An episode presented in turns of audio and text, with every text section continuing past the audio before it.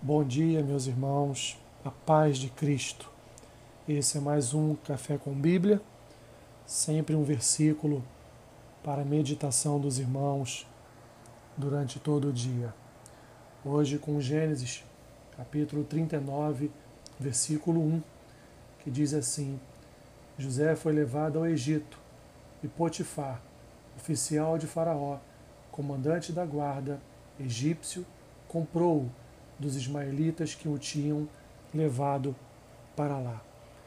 Meus irmãos, José foi um homem que chegou ao Egito e ele foi levado para o Egito com um único bem em seu coração. O único bem que José possuía era Deus. Ele não tinha ele não tinha casa, ele não tinha móveis, ele não tinha dinheiro, ele não possuía, resumindo, bem nenhum que pudesse ser transportado para o Egito. Ele só possuía o Senhor. Era o maior bem, o único bem precioso da sua vida era o Senhor. E diz o texto, mesmo texto no versículo 2, que o Senhor, ele era com José. E com Deus, José prosperou na casa de Potifar, com Deus, José prosperou no Egito. Com Deus, José foi elevado ao segundo homem mais poderoso da terra naquele período, abaixo somente do faraó do Egito. E dentro desta prosperidade, deste poder que Deus concedeu e abençoou a vida de José, ele então salvou a sua família da fome, ou seja, preservou a nação de Deus, preservou o futuro povo de Deus.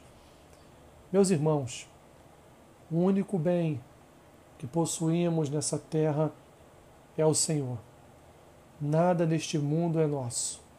Aqueles que depositam suas esperanças neste mundo vão morrer com Ele.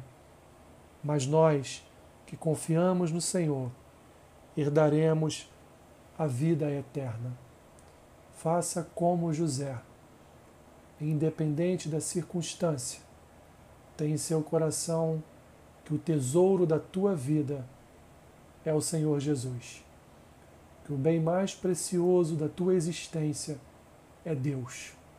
E deposite toda a sua esperança e confiança no Senhor, como fez José. Quero orar por sua vida.